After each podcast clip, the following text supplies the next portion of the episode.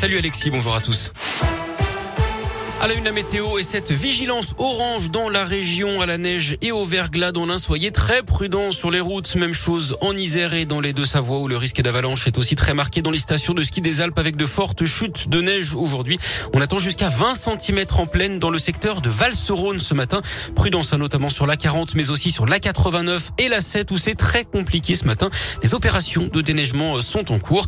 Ailleurs, les chutes de neige seront rapidement remplacées par la pluie. La limite pluie-neige restera aux alentours de 6 à 800 mètres toute la journée.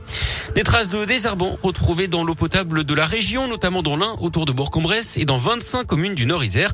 Mais d'après l'agence régionale de santé, il n'y aurait pas de risque pour la santé des usagers. L'eau du robinet peut être consommée sans restriction, assure l'ARS.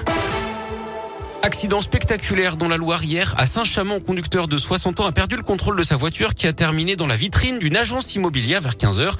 L'automobiliste de 60 ans a donc été légèrement blessé au dos et transporté à l'hôpital. Deux femmes ont été choquées, une de 80 ans, l'autre de 31 ans et enceinte de deux mois.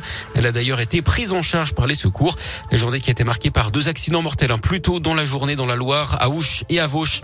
L'ancien nageur champion olympique Yannick Agnel dans la tourmente, il a été placé en garde à vue pour viol et agression sexuelle sur mineur de 15 ans.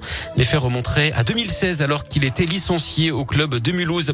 Pierre Ménès, lui, sera jugé le 8 juin prochain en correctionnel, là aussi pour agression sexuelle. L'ancien journaliste sportif de Canal Plus est accusé par une hôtesse d'accueil de lui avoir touché la poitrine. C'était lors d'un match du PSG au Parc des Princes fin novembre. L'ancien chroniqueur nie les faits. Sa garde à vue a été levée hier soir. Les poursuites sont-elles abandonnées concernant Luc Besson? Cinéaste était accusé de viol, mais le juge a prononcé hier un non-lieu. Elle voulait faire passer un message à ses grands-parents. La spectatrice du Tour de France qui avait brandi une pancarte faisant chuter massivement les coureurs a finalement été condamnée à une amende de 1200 euros.